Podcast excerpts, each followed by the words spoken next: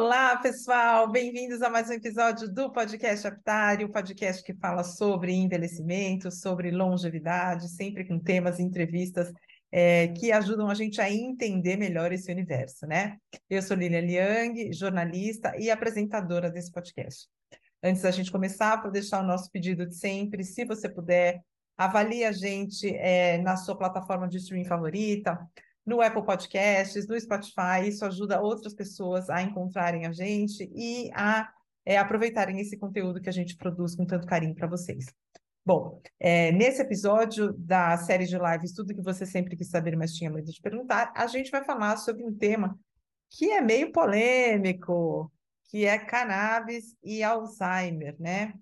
Muita gente é, acredita que a cannabis vai resolver tudo na doença de Alzheimer, é, que ela se aplica a todos os casos e não é exatamente assim. Para esclarecer as nossas dúvidas acerca desse tema, a gente convidou a doutora Cibele Diniz, que é geriatra e é coordenadora da Interconsulta em Neuropsiquiatria Geriátrica da Enfermaria do Hospital São Paulo, da Unifesp. A doutora Cibele é, traz informações riquíssimas para a gente acerca desse tema.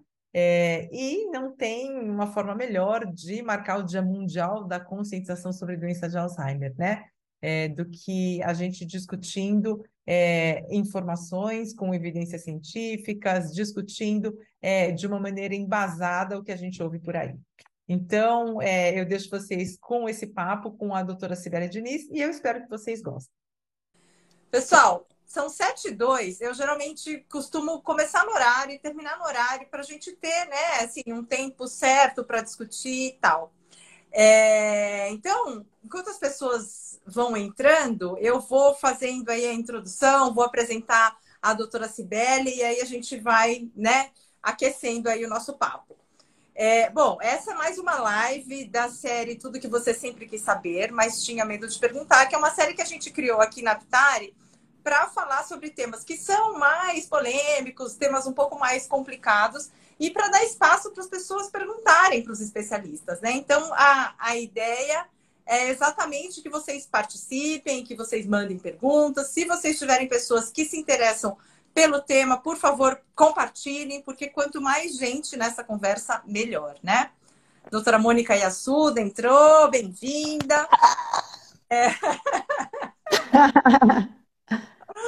É, bom, hoje é o Dia Mundial da Conscientização sobre Doença de Alzheimer e a gente escolheu um tópico é, que é muito polêmico dentro do contexto do Alzheimer, que é cannabis e doença de Alzheimer, né? Tem muita dúvida é, acerca dessa temática, puxa, é para todo mundo, mas tem evidência científica, mas eu vejo um monte de vídeo no YouTube que parece que é um negócio milagroso, então a gente vai falar um pouquinho sobre isso. Para falar sobre essa, essa polêmica aí, a gente convidou a doutora Sibeli Diniz. Eu vou ler aqui o currículo da doutora Sibeli, que é bem mais extenso que esse, mas eu selecionei só é, algumas partes aí para a gente não se estender muito. Então, a doutora Cibele é médica geriatra, ela é mestre em Ciências da Saúde pela disciplina de Neurologia da Universidade Federal de São Paulo, Unifesp. Ela foi coordenadora do ambulatório de neuropsiquiatria geriátrica da Unifesp também por 15 anos e desde 2015 ela coordena a interconsulta em neuropsiquiatria geriátrica da enfermaria do Hospital São Paulo, que é vinculado à Unifesp. Doutora Cibele, bem-vinda e obrigada por aceitar o nosso convite. Ai, Lilian, o prazer é meu. Muito obrigada. É um tema que está muito em voga, né? É, obrigada pelo, pela apresentação. E assim, é, cannabis é sempre, como várias coisas na, aí na, na medicina, né? É, vem aí com um pré-conceito, né? É, então eu já vou começando a dizer para vocês que o uso da cannabis não é novo, né?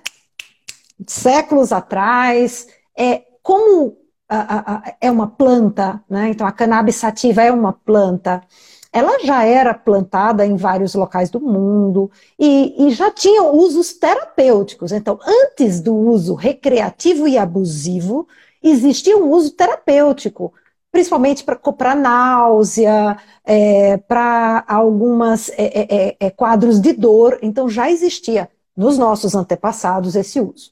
A questão é que se difundiu o uso abusivo, recreativo e abusivo da cannabis sativa.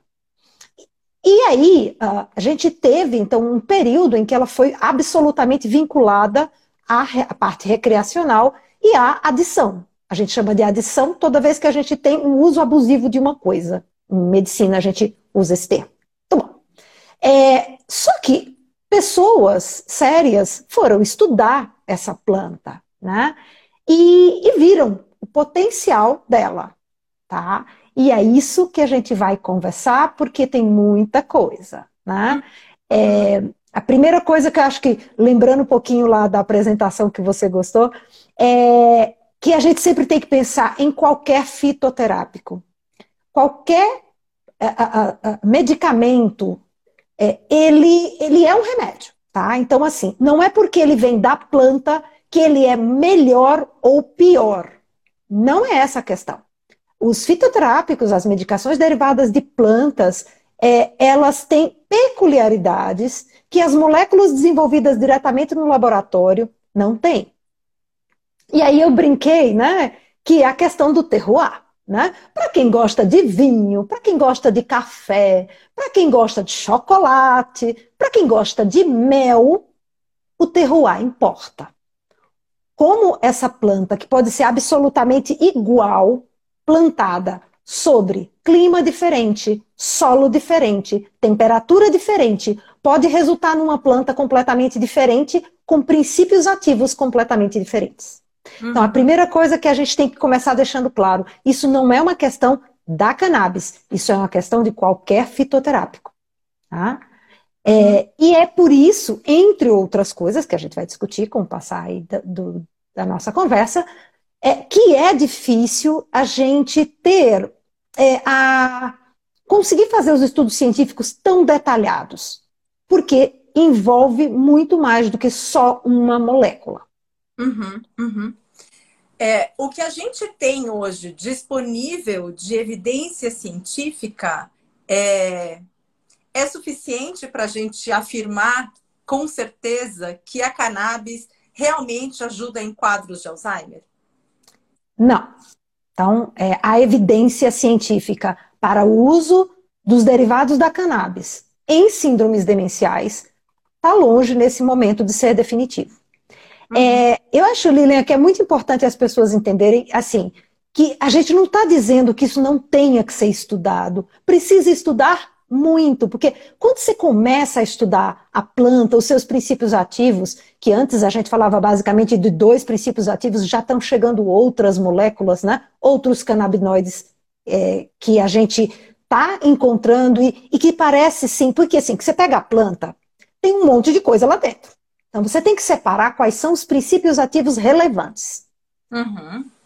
Para depois de isolado esse princípio ativo relevante, você estudar esse princípio ativo. Né? Uhum. E aí vem a questão de a planta in natura ter uma concentração X e o remédio isolado ter uma concentração diferente. Então, são coisas diferentes. São. Mas quanto mais variáveis eu tiver, mais difícil é de eu avaliar. Uhum. Então, para a gente ter um bom estudo, a gente precisa separar as moléculas. Essa é uma das, uma das questões. Então, separar as moléculas, existem várias moléculas. Cada uma tem grande potencial.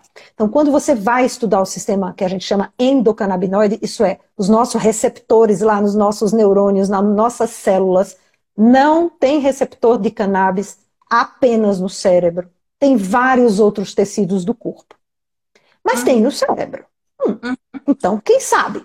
Sim, é, muitos estudos. A gente, a gente vai, gente, formando conhecimento. Né? A ciência não é assim. Né? Não é pum, achei uma molécula, ela é perfeita e deu tudo certo. Eu tenho que provar, testar, dose, efeito colateral, segurança, tem muitas variáveis. E a hum. gente não pode abrir mão desse processo de estudo hum. da medicação. Então, uhum. quando a gente fala dos canabinoides, a gente vai pegar aí as duas principais moléculas, a gente tem estudos em síndromes demenciais, porque há quem advogue que essas medicações poderiam ser usadas para tratamento, né? E até para é, prevenção das síndromes demenciais. Nesse momento, a gente não tem essa evidência, a gente ainda não tem esse, é, é, essa, essa bagagem. Pelo uhum. contrário, uhum. nós temos estudos que mostram que essas substâncias podem ajudar o cérebro e temos estudos que mostram que elas podem causar problemas no cérebro. Então, nós temos estudos que mostram melhora da cognição e estudos que mostram piora da cognição. Um contra, um a favor. Não temos resposta. Uhum. Tem, tem que estudar. Tem uhum. que ainda fazer muito estudo.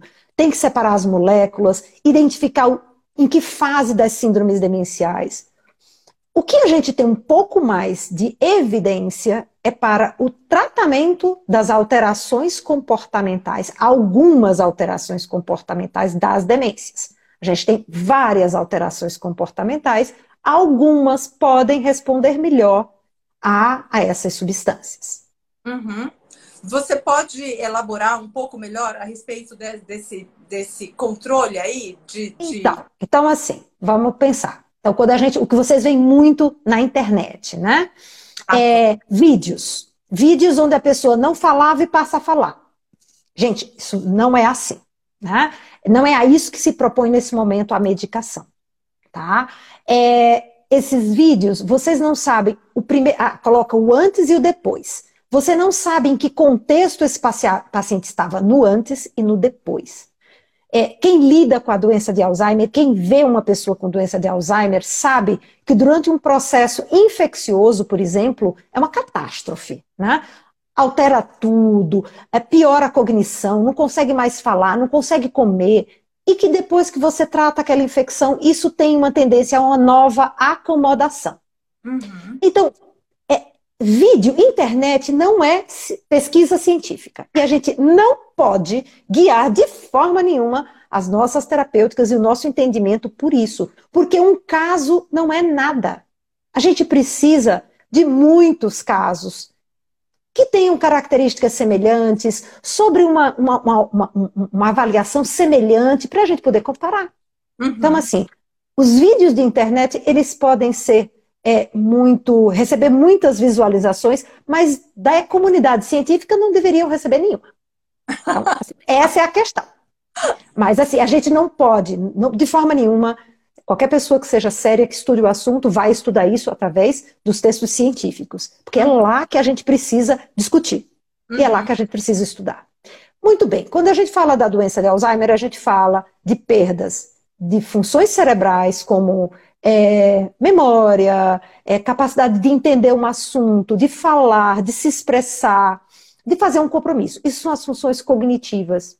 A gente fala então também de alterações do comportamento e da parte psicológica. Tristeza, ansiedade, é, movimentos, é, pessoa ficar andando para lá e para cá sem sentido, irritabilidade, agressividade, é, alterações do comportamento sexual, alteração do comportamento alimentar, do sono. Então, são essas alterações que a gente está falando. E a gente ainda tem que lembrar que tem um terceiro ponto, que é a demência da doença de Alzheimer. Quando a doença de Alzheimer entra na sua fase demencial, vai alterar também a funcionalidade, a capacidade que a pessoa tem de executar o seu dia a dia, desde coisas bastante complexas, como uma viagem, contas, até coisas simples como autocuidado. Uhum. Isso é a evolução da síndrome demencial. Então, quando a gente fala hoje, é, nos estudos que a gente tem quanto à cognição, a gente não tem evidências nesse momento que corroborem, a gente temos, o que eu falei, estudos contra e estudos a favor. Então, não é isso que a gente está falando. Algumas alterações comportamentais respondem melhor ou temos mais alguma base. E aí a gente está falando principalmente da agressividade, né? do paciente que às vezes tem alteração do comportamento alimentar para redução do comportamento alimentar, não para o aumento. É, alguns pacientes com alteração de sono. Uhum. E para por aí. Uhum. Tá? É, é, é, muito, é muito ainda, é muito é irregular a resposta. É uhum. É claro, cada paciente é um paciente. A gente nunca vai dizer, ó, o que deu certo para esse vai dar certo para aquele. Nunca, nunca, né? Até porque no próprio paciente começa dando certo e depois deixa de dar. Uhum. Né? Então, assim, a gente tem algumas alterações, outras não. Outras a gente não tem nem estudo ainda. Uhum. Não posso dizer se ajuda ou se não ajuda. Eu posso dizer é que não tem estudos. Tá? Uhum. A Sociedade Brasileira de Neurologia é, fez uma, um documento lindo, né, completo, sobre todas as indicações, ou possíveis indicações, dos canabinoides em neurologia. Uhum. E na uhum. parte de neurologia, de, de, de cognição, de demência, está lá uma parte bem específica. Nesse momento, não temos evidência científica para utilizar. Alguns profissionais optam por usar quando outras medidas falharam. É, então, era. Em... Com... Quem, quem tem interesse, quem gostaria de fazer uso, pode levar para o médico? Olha, doutor. Vai discutir com os. Exato. Se beneficiaria isso? Como é, como é que funciona? Isso. Como é que funciona? Vai ter que sentar junto com o profissional que cuida do familiar ou o próprio familiar, se ainda tiver numa fase leve, e ele vai dizer, vai discutir o, o paciente, a paciente ou seu familiar, é, qual é a vantagem, qual é o risco, qual é o benefício. É, e isso é muito peculiar de cada profissional, não existe consenso. Tá? Então, o que a gente tem são o uso para algumas situações que não responderam a outras tentativas. Então, é, não é a nossa primeira é, é, é, tentativa, porque a gente. Agora, na hora que você tem um paciente que não respondeu a várias medicações, tem efeito colateral de medicações, está com sofrimento, é uma tentativa? É uma tentativa válida, desde que a gente discuta com a família. Porque, gente, como eu falei, existe receptor canabinoide no corpo, em vários tecidos. Isso significa que não age só no cérebro. Logo, tem efeito colateral? Sim. Tá? Uhum. É, estudos, já temos estudos de aumento de procura de pronto-socorro por efeito colateral, né, por efeito colateral que leva a pessoa ao pronto-socorro do, dos canabinoides em idosos. Então, uhum. a gente tem que tomar muito cuidado. É, tem que ser assim, é uma questão, é uma discussão compartilhada. Ó, uhum. tem isso já falhou, isso já falhou, isso já falhou. Essa pessoa está em sofrimento, essa família está sobrecarregada. Vamos tentar? Vamos tentar. Qual é a base? Essa é aquela. A gente espera essa resposta ou aquela. Uhum. E aí vem a. O Brasil está começando, né? Estão chegando os canabinoides. É, e quem eu acho muito interessante que muita gente liga os canabinoides a uma questão de estilo de vida mais é, é, é, vegetariano, natural. Gente, é uma indústria como outra qualquer e está explodindo. A gente tem vários, vários produtos chegando. E aí, assim, a hora que a gente vai ter que parar, isso é muito crítico. Né? Por quê? Porque essa, essa lei de liberação é muito recente. Tem o quê? Um ano e meio? Uhum. Que a gente teve, a Anvisa começou a autorizar primeiro a importação, agora a gente já tem produtos sendo vendidos, comercializados no Brasil, não são muitos, mas temos, e já temos uma facilidade um pouco maior, porque assim, era dois meses de espera para que a Anvisa liberasse o teu pedido. Exato. Né? Isso já melhorou, tá mais rápido, até porque a indústria quer vender, né? E foi atrás, e tem, e, e tá mais fácil, e tem que estar. Né? Uhum. Eu acho que é justo, é válido. Só não dá para imaginar que é uma coisa natural, até pode ser de base natural, mas que não é industrializado, é industrializado sim, precisa ser. Né? Hum. É, segundo, tem comércio em cima do cannabis? Tem. Então as, as pessoas acham que não se quer estudar o cannabis por conta de lobby, é o contrário. A gente tem que dizer que não, que isso precisa ser estudado, sim, uhum. mas que a gente não pode deixar a questão financeira passar à frente da segurança. Uhum, uhum. Né? Porque tem efeito colateral. Né? Então, ah. ah, não causa dependência. A gente já sabe que talvez não seja bem assim. A gente não tem essa resposta totalmente formada. Uhum. Causa dependência ou não causa dependência? A gente não tem essa resposta formada.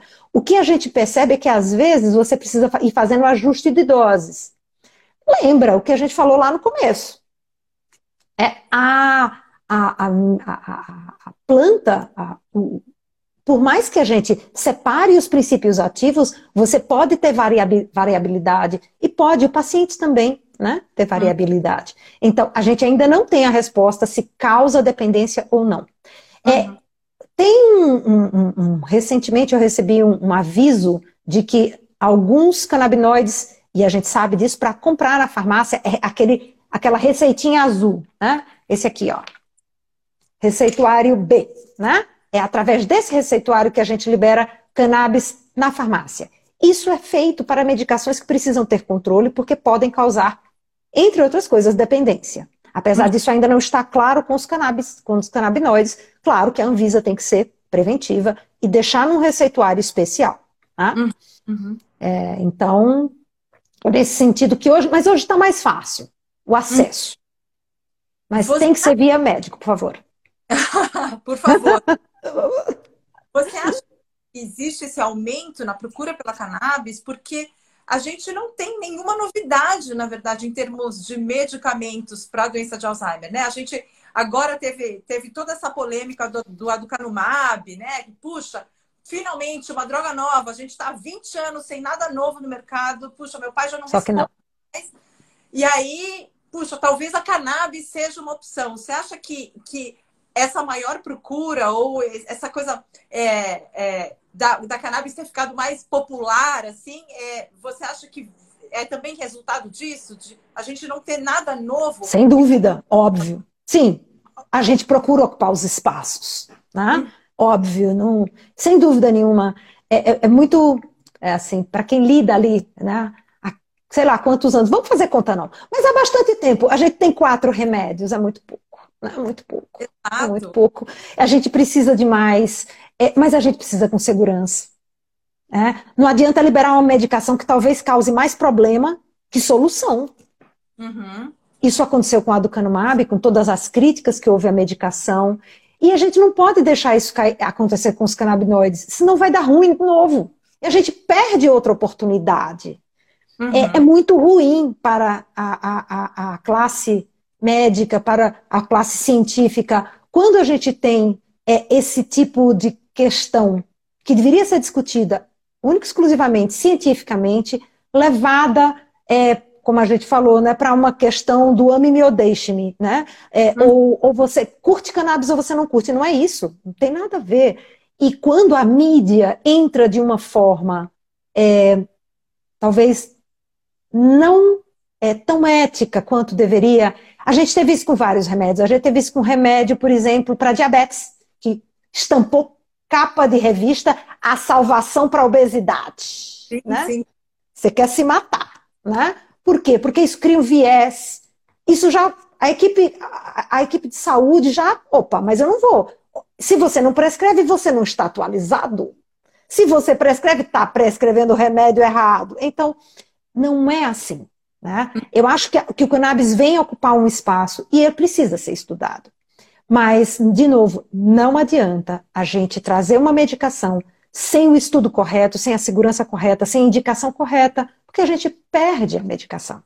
Uhum, uhum. Agora, o que eu te falei, é uma indústria crescente, é, é uma, uma planta que tem múltiplos usos. Então, assim, é muito interessante isso. Como que ela consegue isso, né? Como é que consegue ir da náusea ao Parkinson, do Alzheimer à, à, à esclerose múltipla?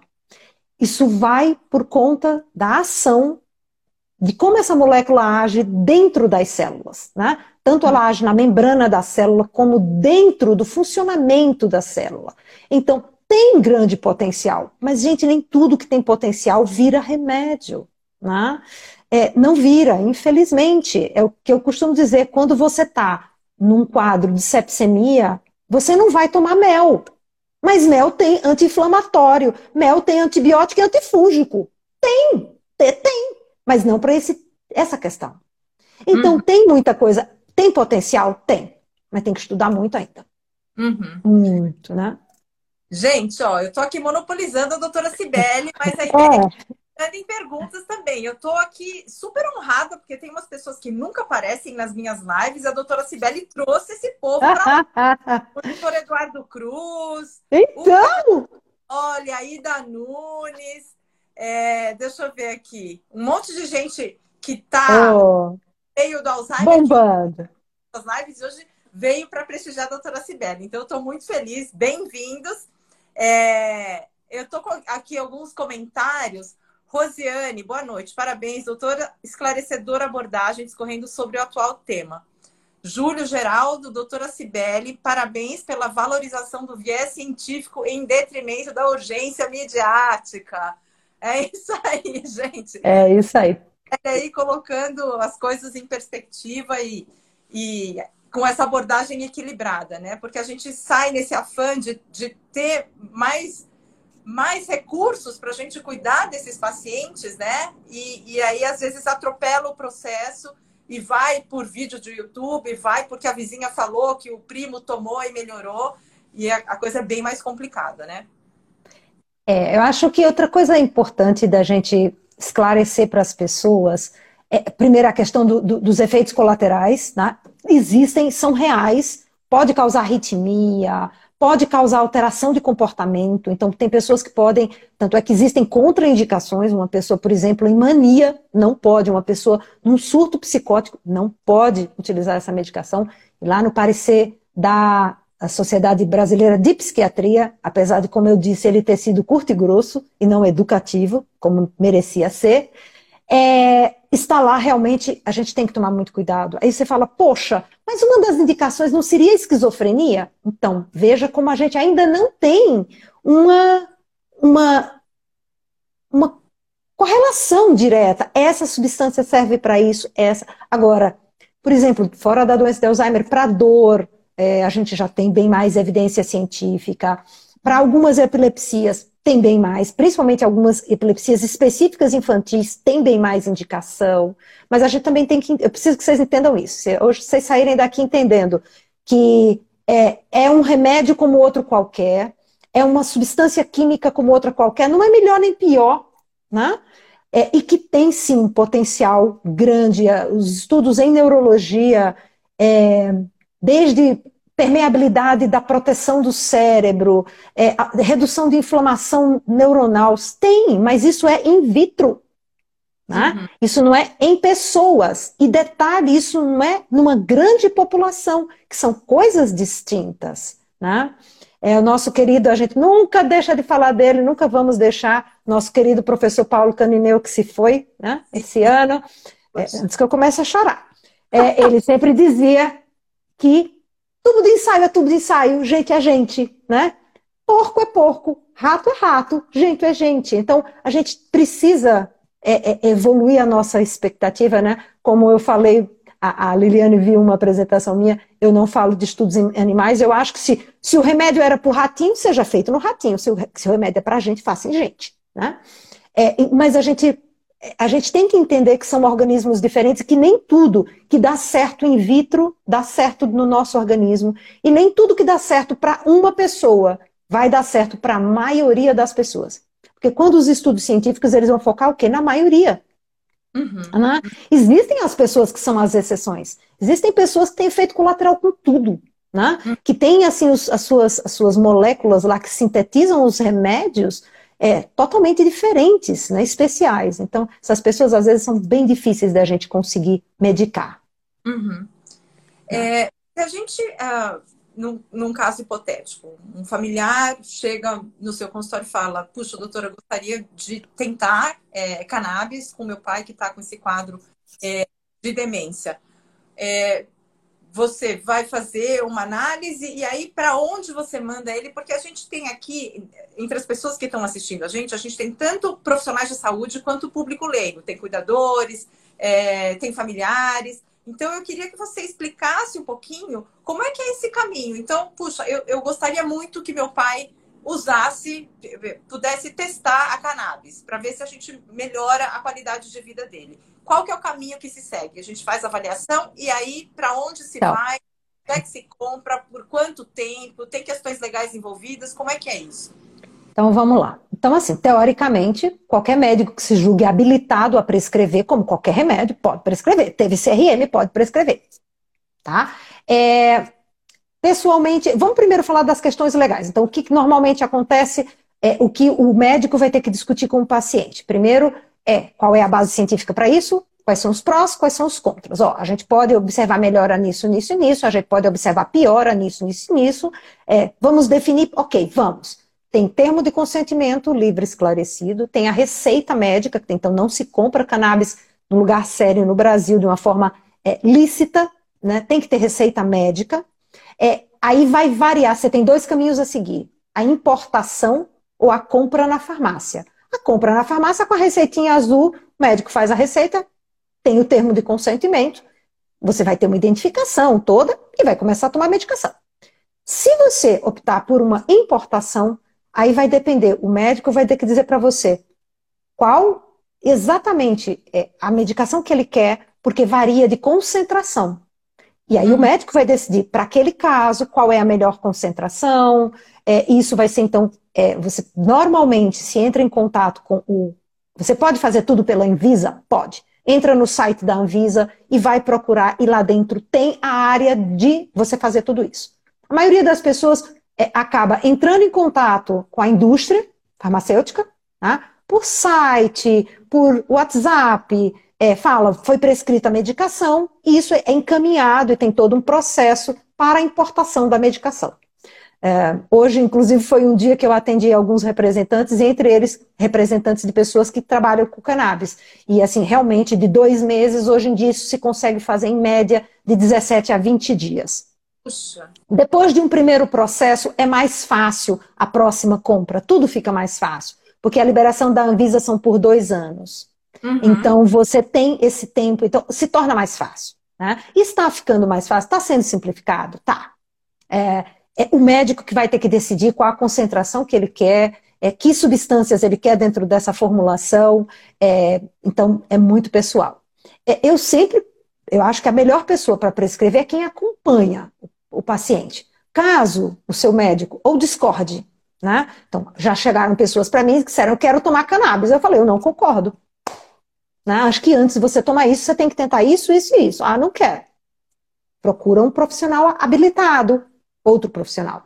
Uhum. Pessoas que eu discuti o caso, falei, vamos tentar? Vamos tentar. Alguns casos deram certo, outros não deram. Tá? É, alguns pacientes chegaram para mim é, e, eu, e não me contaram que estava usando cannabis. Né? Gente, não tem por que não contar. Sim. E aí, na hora que meu paciente interna, que eu fui fazer a prescrição, só pode tomar se tiver na prescrição. Aí eu falei, ah, ah é? Tava sabendo. Marido traído, a última a saber. Mas assim, isso não precisa acontecer.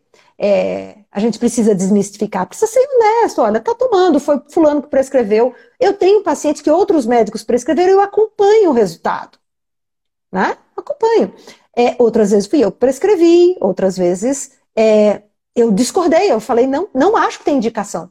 Tá? Então, num paciente com demência inicial, eu não vejo indicação, eu não prescrevo para um paciente com uma demência inicial. Acabou de sair ali da fase de comprometimento cognitivo leve. Às vezes é o paciente que fala, eu quero tomar. Eu não vou prescrever. Eu não acho que tem evidência para isso. Quem você deve procurar? Minha sugestão é procurar pessoas ligadas à comunidade científica. Então, procure profissionais que trabalham, que estudam cannabis, que sejam pessoas dos grandes centros. Então, a gente vai buscar os nossos professores. Né? Uhum. É, eu, eu também acho que eu cheguei a comentar isso, eu, eu peço muito cuidado às pessoas que são profissionais da área de saúde, são cientistas, é, cuidado com os cursos. Né? Então, assim, eu acho que o estudo da cannabis tem que ser feito é por pessoas sérias. Eu acho que todo profissional, é, independente da sua formação, tem que baixar o artigo científico, ler, chegar a uma conclusão se aquilo é válido, se aquilo não é, se aquilo faz sentido, se não faz. E, de novo, as informações têm que casar. Então, eu não posso pegar uma, uma única informação, ela tem que casar com outras informações, né, que eu já tenho no meu, no meu repertório de estudo. E aí as coisas têm que fazer sentido. Né? Aí, assim, eu acho que tem que ser um profissional teoricamente, de novo, qualquer médico pode prescrever. Quem tá. eu vejo prescrever mais? Neurologistas, é, psiquiatras, é, clínicos, geriatras, né? Então, dão outros profissionais, mas basicamente os neurologistas e psiquiatras quem eu vejo mais, e agora sim os, os geriatras, os clínicos gerais estão começando a prescrever. Porque está começando a ter mais corpo, né? você começa a entender o que é a substância. Eu acho que é, que é isso que a gente tem que deixar claro. Né? Uhum. E aí conversa, né? pede indicação, tudo, né? mas procurem pessoas sérias. É, a gente sabe que cada paciente é um paciente, cada paciente pode reagir de uma maneira ao uso da cannabis, mas na média, por quanto tempo se usa a cannabis? É, não sei se dá para a gente falar não, isso. Não. Custos também. Se o, se a, a, o tratamento com cannabis acaba saindo mais barato ou mais caro que o tratamento com as drogas já estabelecidas que já estão no arsenal dos médicos. Olha, Lilian, eu vou ser muito sincera. Se funcionasse 100%, não importa o preço. Não importaria o preço. Né? Eu acho que assim, é, é uma medicação ainda de alto custo, é caro, sim, sim. A maioria importado é em dólar, já multiplica por 5, né? É, o nacional, o que é produzido, que é vendido no Brasil, também não é barato. É, existe uma titulação na dose, então pode variar bastante o quanto você vai gastar. É, mas, sinceramente, a questão era resolver. Né? É, uhum. É, existem remédios tradicionais tão caros quanto? Sim, existem. Né? Existem. É uma medicação que a gente considera de alto custo. Então, é, você vai estar tá aí numa faixa de preço acima de mil reais mês, né? Uhum. Para começar. Mas é. varia muito. Assim, não dá para falar porque existem frascos que são mais baratos. Varia bastante. Então, é, essa é uma questão difícil da gente. Mas eu volto a dizer: quanto tempo vai usar? A gente não sabe. Não tem estudo para isso. Então, é na tentativa e erro, ok, né? Isso é possível você fazer, desde que você discuta isso com, com o paciente. Teoricamente, é quando, por exemplo, eu uso para controle de alterações comportamentais. Às vezes, à medida que essa alteração cessa, porque na doença de Alzheimer as alterações comportamentais não são para sempre, né? Então, elas têm uma época, elas têm um período em que elas aparecem. Então, a gente pode utilizar por um período, desapareceu o sintoma, controlou, reduz e retira. Uhum. Eu já retirei por efeito colateral de alguns pacientes, efeitos colaterais, inclusive, importantes, tá? Então, eu já tirei por efeito colateral, eu já tirei por falha de tratamento. Eu tenho uma paciente que já foi tentado três tipos. Eu falei, gente, vai tentar de novo para quê? Não respondeu, né? E eu tive pacientes com bons resultados. Uhum. Tive. Tem pacientes, tem. agora consigo pensar assim de cara, acho que uns três pacientes que estão indo bem, tá? É, ok, tá indo bem, ótimo. Quanto tempo não dá para saber. Não é que nem antibiótico, sete dias, dez dias, um mês. Não, tá? Eu diria, se é para tratar a alteração de comportamento, é enquanto durar a alteração de comportamento. Tá. Para, para quem usa para a síndrome demencial, a gente fala numa doença que, além de ter começado 15 anos antes, na hora que a gente chega na fase sintomática, que ela inicia a sua fase de sintomas, a gente tem hoje em dia uma média desses pacientes vivendo 15 até 20. Eu tive um paciente que viveu 25 anos com a doença de Alzheimer. Né? Uau. É. A Viviane Abreu está dizendo aí, perfeito. Paciente nossa, né, Vi? Que viveu 25 anos aí com a doença de Alzheimer, uma família que trago no coração. É, e, e, que a, a, gente, ela faleceu ano passado, e que a gente aprende muito. Né? Então, assim, gente, doença de Alzheimer é uma coisa muito vasta, é, é muito individual, de uma pessoa para outra, de uma família para outra. É, o que eu acho só é que a gente tem que buscar algum aprendizado, né? É, hum. nessa é, é, uma, é um caminho longo. Então, se a gente pensar em utilizá-lo para a, a, base da doença, que não tem evidência científica, muito claro, é, a gente tem que buscar outros caminhos, né? Então, assim, como seres humanos, a gente quer um caminho fácil, né? A gente quer um comprimido que resolva, e seria muito bom se tivesse, eu gostaria muito, né?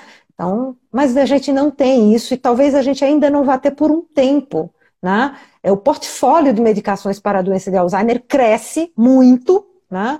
É, mas é, estão ainda estudos em fase, segunda fase, fase 2 e fase 3, né? Uhum. Tem outras moléculas do tipo anti-amiloide, né? É, já estão buscando outros caminhos, parece que o amiloide está na cena do crime, mas talvez não seja ele o vilão, né? Então, talvez a gente tenha outros vilões, né? E talvez seja exatamente a somação. A gente talvez precise mudar a nossa forma de envelhecer. Né? é, uhum. para poder ter aí uma melhor qualidade. A gente está fazendo alguma coisa errada, isso é fato. É, gente, é, eu estou achando o público muito quietinho. É, então... então uma pergunta para quem está assistindo a gente aqui. É, se vocês têm algum conhecido ou vocês têm experiência em casa de, de uso de cannabis para doença de Alzheimer e se você é profissional de saúde, compartilha aqui com a gente se você já prescreveu para paciente, como é que foi a tua experiência, porque quanto mais a gente trocar aqui, melhor, né? É. é. Tá trazendo informações super importantes, mas quanto mais é, experiências a gente tiver, quanto mais relatos a gente tiver, é melhor, porque a gente sai daqui com mais informações, né? O objetivo das lives é exatamente esse. É, doutora Cibele, tem, saindo um pouco da, da, da questão de, de é, como é que a gente. que eu tinha feito a pergunta, né? Da, de como é que a gente segue aí, é, qual que é o caminho, né, para alguém que, que, queira se tratar. Aqui, a, a Vivi está falando. Quais os melhores resultados que você encontrou nos seus pacientes, doutora Sibeli? Aí depois eu entro com a minha. Tá. Assim, uh, os melhores resultados foi em agitação, paciente com agitação, com inquietude, né? que muitas vezes é efeito colateral de remédio, de outros remédios, mas eu tive resultados bons, é, e agressividade. Tá? É, é, interessante, Vivi, a gente já conversou sobre isso. É uma coisa que, que, que, a gente percebe, os canabinoides, eles, eu falo que eles trabalham reduzindo. Então, todas as situações em que a gente tem um excesso de atividade, então, dor, é, epilepsia, onde eu tenho descarga elétrica, parece, né, que essas medicações elas seguram um pouco mais. Então, talvez em algumas alterações de comportamento onde eu possa ter aí separado aí algumas, algumas, alguns excessos de substâncias como dopamina, como a noradrenalina, a gente parece ter aí uma, uma, uma, redução dessa atividade. Então, os pacientes que eu tive é, é, é, é, é sucesso foi no controle de agressividade, de inquietude, impulsividade, que parece que dá uma, uma baixada na bola. Mas eu já tive paciente que ficou muito apático, teve que ser retirada a medicação. Uhum. Ó, convulsão, a Adri está dizendo. É, eu tenho aqui, aí acho que agora o, o pessoal se animou, vieram várias. eu vou dar um pouquinho do meu tempo para vocês, olha como eu sou legal. Roberto Betito pergunta, diz: tive dois pacientes uhum. um para agressividade física e outro para perambulação, mas nenhum teve boa resposta. É, é, assim, eu, eu, costumo dizer, né? Eu, eu falo isso também, vale para os estudos, vale para mim. O meu N também é pequeno, tá? Então, uhum. vamos Doutor lá.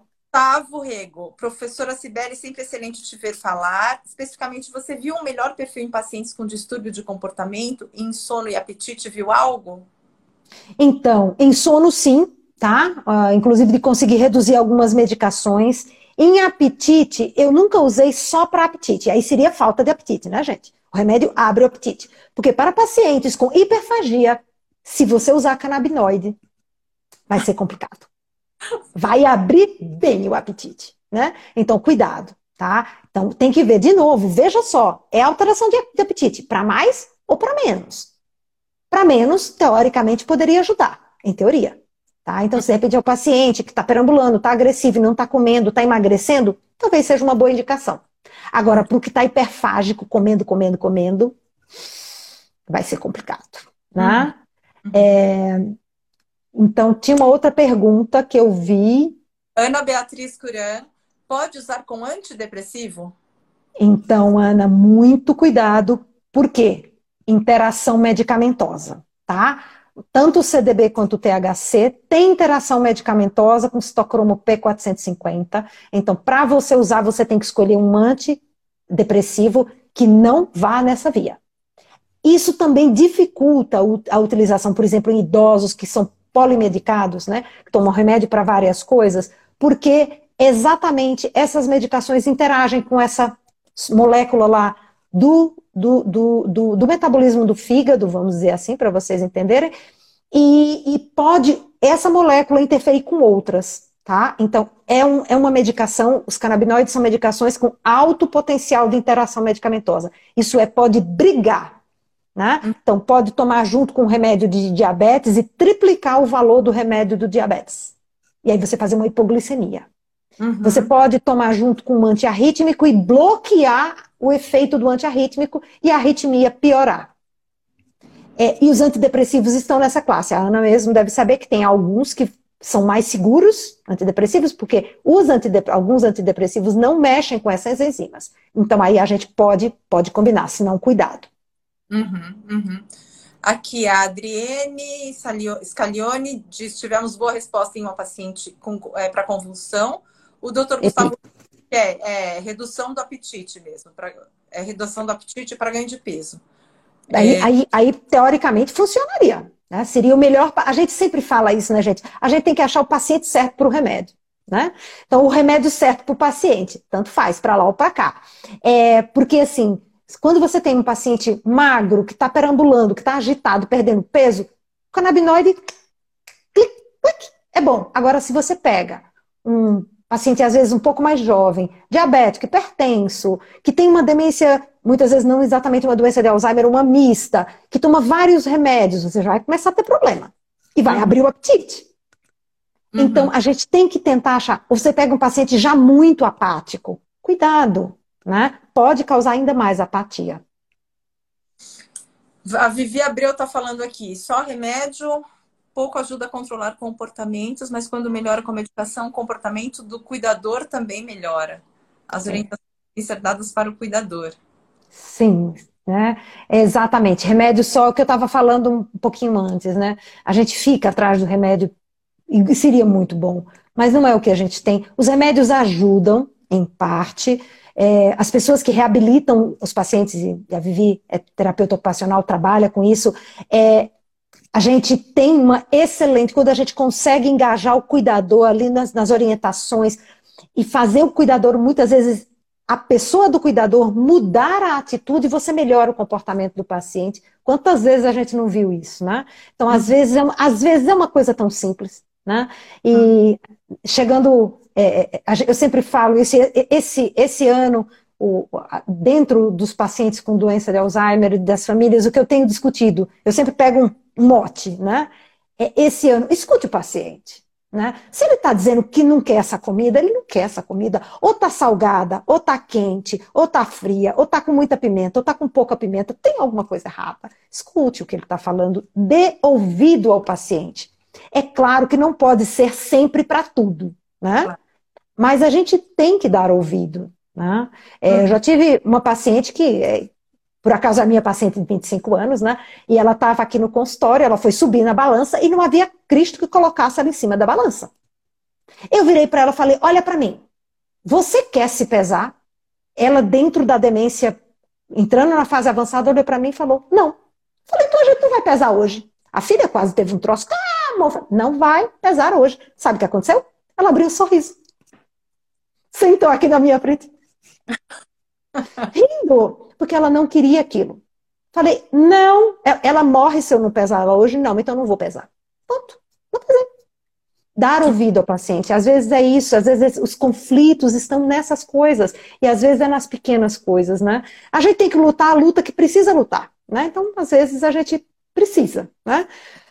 Tá? Então, assim, mas aprender é, a, a, levar o paciente né, a viver um pouco melhor e também a ouvi-los, né? Porque tem que ouvir né? Senão dá ruim. Aí dá, dá conflito. E é fica pior para todo mundo. André Domingos, personal, diz que linda. Ah, fofa ela. As palavras da André. É, é, muito interessante essa, essa questão da, da escuta, né? Eu, eu participei de uma live, a semana passada, gente, é, eu não fiz uma live aqui, porque eu participei de uma live falando de comunicação envelhecimento. Eu vi. E, e, e, eu enfatizei muito essa questão da escuta, a escuta ativa, porque a gente fala de comunicação e a gente pensa que é só falar, falar, falar. Mas a comunicação também é ouvir. E quando a gente ouve, a gente consegue apreender muitas coisas que ficaram né, lá escondidinhas. E aí, quando o paciente encontra espaço para falar ou para expressar sua vontade, nesse caso, ela só falou: não, eu não quero me pesar. Você já melhora a qualidade de vida 200%. Né? Então, eu acho que, que eu reforço esse ponto da, da, da doutora Cibele, porque eu, como comunicadora, alguém que, né, vive disso, de falar, também é, a gente tem, tem que exercer essa, essa questão da escuta. A Vivi está falando aqui: paciente no outro dia recusou o cafezinho, mas não conseguia dizer o que era. Eu parei, observei, estava sem adoçante. Eu tinha esquecido. O problema não era do paciente. Adivinha quem foi, doutora? Você sabe quem é, doutora? É, acho que sim, acho que sim.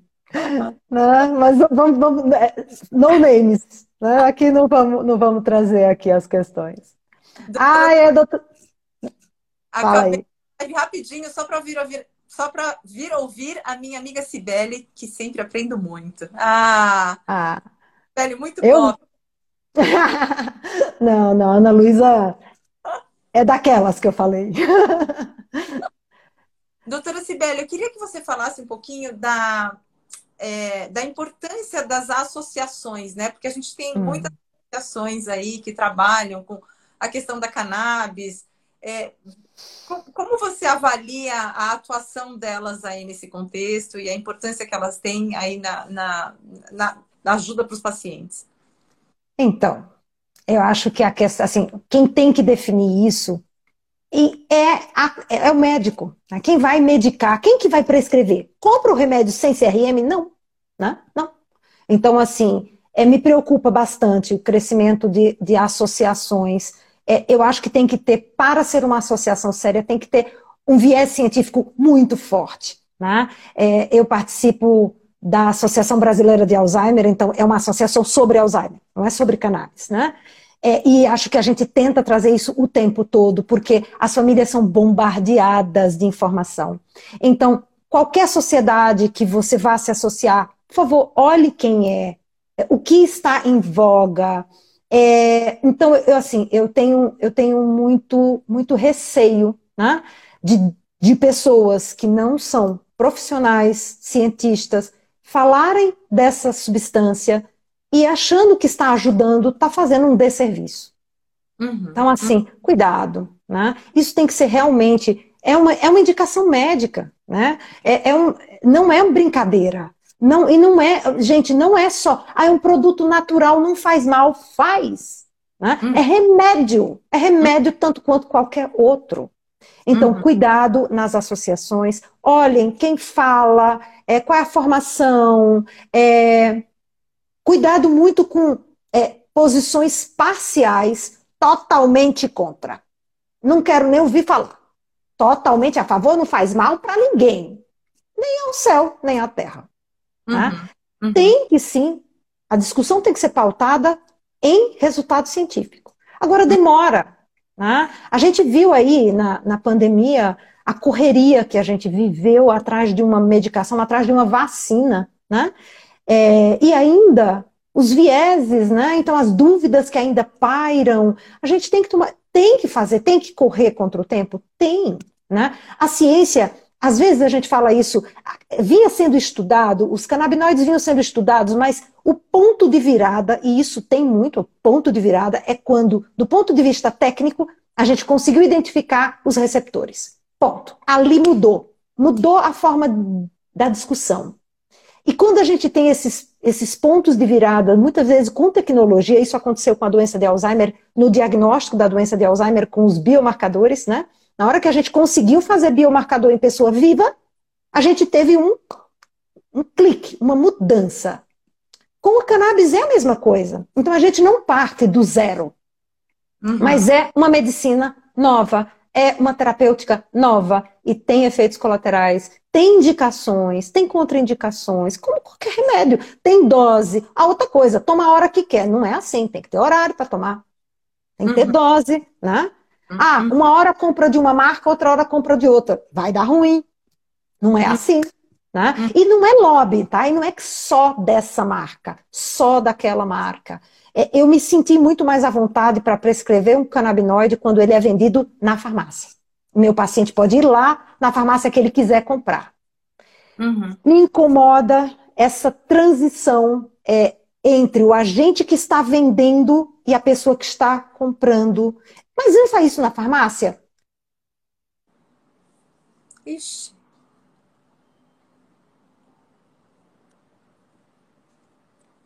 Ai, gente, será que Travou a doutora, a doutora Cibele? Ou fui eu que travei?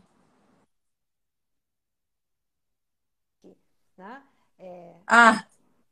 Desculpem. Então, assim, é exatamente nesse ponto que eu acho que vale a pena a gente entender.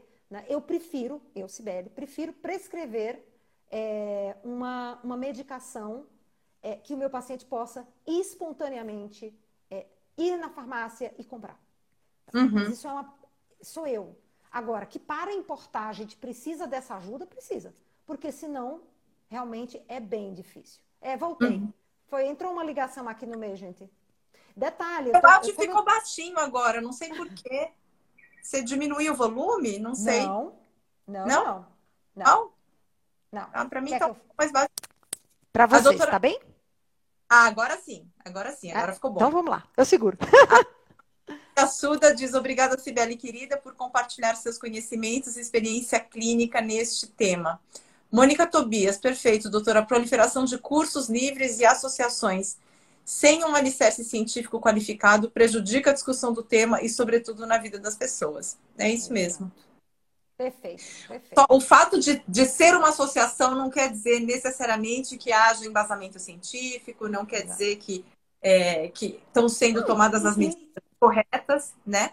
É, e não estou dizendo também que é 100% ruim, tá? A gente poderia sim, claro. ter, sim, instituições sérias falando sobre o tema, né? Uhum, é, uhum. Mas eu acho que isso é um crescimento. Estamos aqui para crescer, né? Exato, é isso aí. Doutora Sibeli, última pergunta. Gente, ó, a gente tem três minutinhos aqui porque eu sou pontual. É, eu vou fazer uma última pergunta para a doutora Sibeli, mas quem quiser fazer mais algum comentário, fazer mais alguma pergunta, a gente consegue encaixar. É, doutora Sibeli, como é que você vê aí o futuro da cannabis no contexto do Alzheimer? Somos otimistas? Não somos otimistas? Eu sou. Eu sou otimista, sim, mas eu acho que ainda tem que estudar muito. Eu acho que tem que estudar em diferentes fases da, da demência, da doença, né? tanto no espectro, talvez possa ter lugar, sim, é como na fase assintomática. Pode ser que sim, mas não tem base nesse momento, gente. Mas eu sou assim, quando você olha a molécula em si, quando você está lá no tubo de ensaio, como diria nosso amigo, é, quando a gente está lá no tubo de ensaio, a gente olha e a gente vê um potencial muito grande, né? É, exatamente por, por estar relacionado a pontos no metabolismo da célula muito cruciais e que você tem uma cascata de eventos que podem ser muito positivos. É, mas assim, não é agora, gente. Não é agora. E talvez não sejam nem essas moléculas que a gente está estudando, porque vão vir outras. Né? É, vão vir, uhum. já tem pelo menos mais dois canabinoides que estão chegando no mercado, né? É, então, assim, vai ter mais molécula, vai ter mais estudo e a gente vai vendo, ó, esse é melhor para epilepsia, esse é melhor para dor, esse combinado com esse ajuda, potencializa a dor sem trazer as consequências daquele. Então, você vai juntando, mas é um conhecimento que a gente ainda precisa construir. Uhum. E não se preocupem, porque a indústria farmacêutica está estudando, está explorando e vai ser explorado esse mercado. Então não achem que a indústria farmacêutica é contra a cannabis. Pelo contrário. Né? Uhum. A gente está tendo meio que pôr um freio, dizer, opa, não é bem assim, calma, né? Uhum. A Adriane, Adriane pergunta se hoje com o mapeamento da farmacogenômica podemos ter um aliado para canabinoides também? Então, Adri, a, a, a farmacogenômica, eu, eu, eu, toquei nisso, né? Eu passei ali na hora que eu falei que tem pessoas que respondem diferente. Né? Como é que a gente estuda essas pessoas? Através da, do estudo genético dessas, dessas proteínas né? e dessas substâncias que metabolizam as medicações. É, é um estudo que é feito uma vez na vida, teoricamente, nosso genoma não muda, vamos deixar bem teoricamente, porque a gente já sabe hoje em dia que não é bem assim e a gente já está conseguindo mudar genoma, espero que seja positivo, mas até, teoricamente você faz uma vez na sua vida e você vai ter esse perfil. A questão é que o perfil farmacogenômico não fala qual é o remédio para a doença. Ah, não, se você tem enxaqueca e você tem esse perfil, você vai tomar este remédio. Não. Ele fala o que o seu corpo faz com a medicação.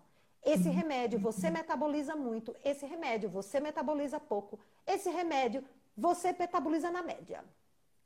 É, e assim, é tanta variável que, de novo, é aquela coisa que você fica meio perdido. Né? E você começa a aprender quais são os mais importantes e aprender. E o que a gente usa hoje só em psiquiatria, a gente vai ter uma tendência em usar na cardiologia, na geriatria, de uma forma geral. É, como eu dou ouvido aos meus pacientes e eu normalmente é, escuto quando eles começam a dizer tudo me dá efeito colateral. As pessoas acham, ah, leu a bula. Né? Leu a bula. Essa pessoa leu a bula. Leu, leu porque está passando mal e porque já está escolado que tem outros remédios que já. Eu já aprendi efeito colateral com um paciente que chegou aqui e falou para mim assim: esse remédio de colesterol tirou meu sono. Oi? Remédio de colesterol tira sono? É, tira. Então, num percentual super raro, mas para aquela pessoa que não metaboliza, pode. Uhum. A cannabis, é, ela é metabolizada pelo P450, então ela vai entrar nesse, nesse, nesse pool. E o, a, a, o teste vai dizer pra gente se essa pessoa metaboliza muito ou pouco o cannabis. Ela pôs mais um ingrediente para complicar a nossa vida. Bom, gente, então 8 e 1. É, hum. Um papo delicioso e super elucidativo com a doutora Cibele Diniz, geriatra. Ó, tem gente aqui perguntando qual que é o Insta da doutora Cibele. Cibele, qual que é? Cibele.diniz. Cibele. Cibele como escreve. Vamos ah, todo mundo sei. lá curtir, porque tem muita coisa legal no perfil dela. É, e quem não curtiu ainda, quem está assistindo e não curtiu o perfil da Ptari 360, vai lá, curte também, porque a gente posta todo dia, sempre tem coisa nova, tem live toda semana, então curtam lá, porque aí vocês ficam a par do que está acontecendo. Doutora Cibele, Ai, sem palavras, que papo maravilhoso. Muito, muito obrigada. Lilian, muito obrigada pelo convite. Sucesso aqui na Aptar, que sempre traz temas muito picantes, né? E é isso aí, vamos lá, vamos discutir. Pessoal, boa noite. Todos os amigos, pessoas que entraram, obrigada pela estar aqui com a gente. E teremos outras oportunidades, sem dúvida. Tá com bom? certeza. Com certeza. Ó, aqui está todo mundo agradecendo. Obrigada, doutora. Muito esclarecedor. Tema super importante, sempre maravilhosa. É ah, isso aí, obrigada. gente. Sim, tchau, tchau. Tá gravada. Fica. Então a gente vai colocar, vai estar tá no nosso Insta, lá no Insta da Tari 360. Vai virar podcast, vai estar tá no nosso canal do YouTube, então não tem como perder. Quem não conseguiu assistir inteira, vai lá que agora eu vou terminar aqui e já vai ficar gravado no nosso Insta. Tá bom, gente? É isso. Doutora Tchau, pessoal. Boa noite. Muito obrigada. Tchau, minha linda. Obrigada pelo convite. Gente, tchau, tchau. Então, gente, agora eu acho que fica um pouco mais claro, né, como é que a cannabis se encaixa aí no contexto do Alzheimer. Ela pode ser útil? Pode ser útil, mas ela deve ser usada com é, acompanhamento, com indicação, tem que haver toda uma avaliação do contexto do paciente para que esse recurso seja bem utilizado. Então, eu espero que com esse papo a gente tenha conseguido esclarecer algumas dúvidas dos nossos ouvintes acerca desse tema e eu convido vocês a continuarem ligados aí é, nessa série de lives, porque está sendo muito legal, as trocas estão sendo riquíssimas e eu gostaria muito que vocês pudessem participar também. Então é isso, gente. Eu fico por aqui e espero vocês na semana que vem com mais informação de qualidade no universo do envelhecimento e da longevidade. É isso. Um beijo. Tchau, tchau.